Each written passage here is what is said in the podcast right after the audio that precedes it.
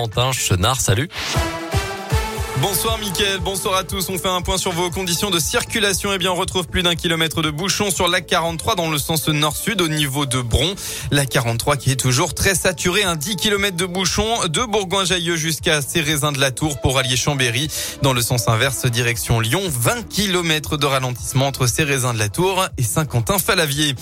À la une de l'actualité, après avoir campé aux portes de la capitale, des milliers d'opposants au passe vaccinal venus en convoi de toute la France ont rejoint Paris ce matin dans le but de manifester malgré l'interdiction.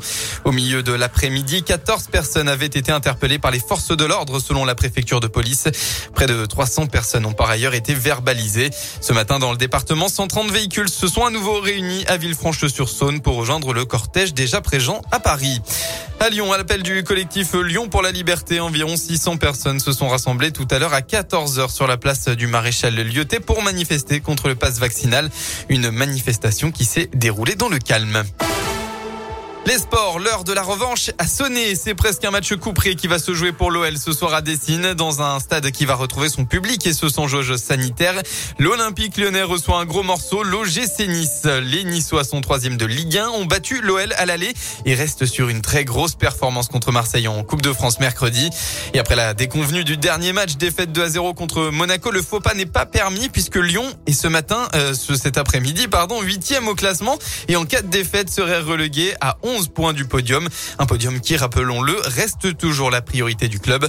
En conférence de presse jeudi, le défenseur brésilien Henrique a expliqué ce qui peut changer la donne en faveur de l'OL ce soir. L'équipe de Nice est une belle équipe, mais il y a un esprit de revanche, ne serait-ce que par rapport au match aller. Également, je n'étais pas là, je n'étais pas lyonnais l'année dernière, mais euh, j'entends parler de ce dernier match de championnat l'an dernier où euh, on perd la troisième place très importante. Donc il y y a un esprit, il y y a un air de revanche que je sens dans le vestiaire. C'est important pour nous. On doit gagner. On a nos objectifs. Et puis, je pense qu'il va être important sur ce match-là, c'est la présence du public. On me parle d'un stade presque plein euh, samedi soir. Le public est important et on aura besoin d'eux lors de ce match. C'est importante para o nosso jogo de sábado.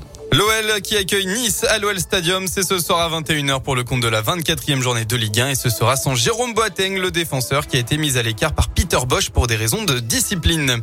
Concernant les JO, à noter que dans la première épreuve de danse sur glace, la danse rythmique, Gabriela Papadakis et Guillaume Cizeron ont battu leur propre record du monde. Le duo Auvergnat s'est donc directement placé en tête du classement.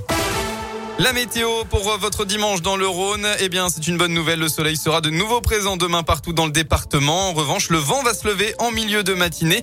Des rafales sont attendues jusqu'à 65 km heure par endroit. Côté Mercure, vous aurez entre 10 et 12 degrés.